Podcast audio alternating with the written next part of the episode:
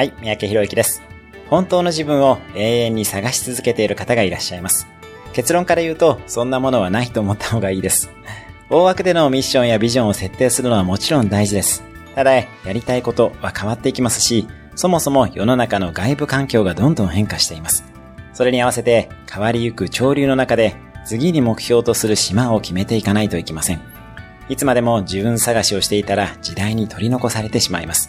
ましてや可能性をたった一つに絞って大振りをして外したら一大事です。本当の自分を探すのはやめて可能性のあるたくさんの自分をどんどん試してみるのが正解です。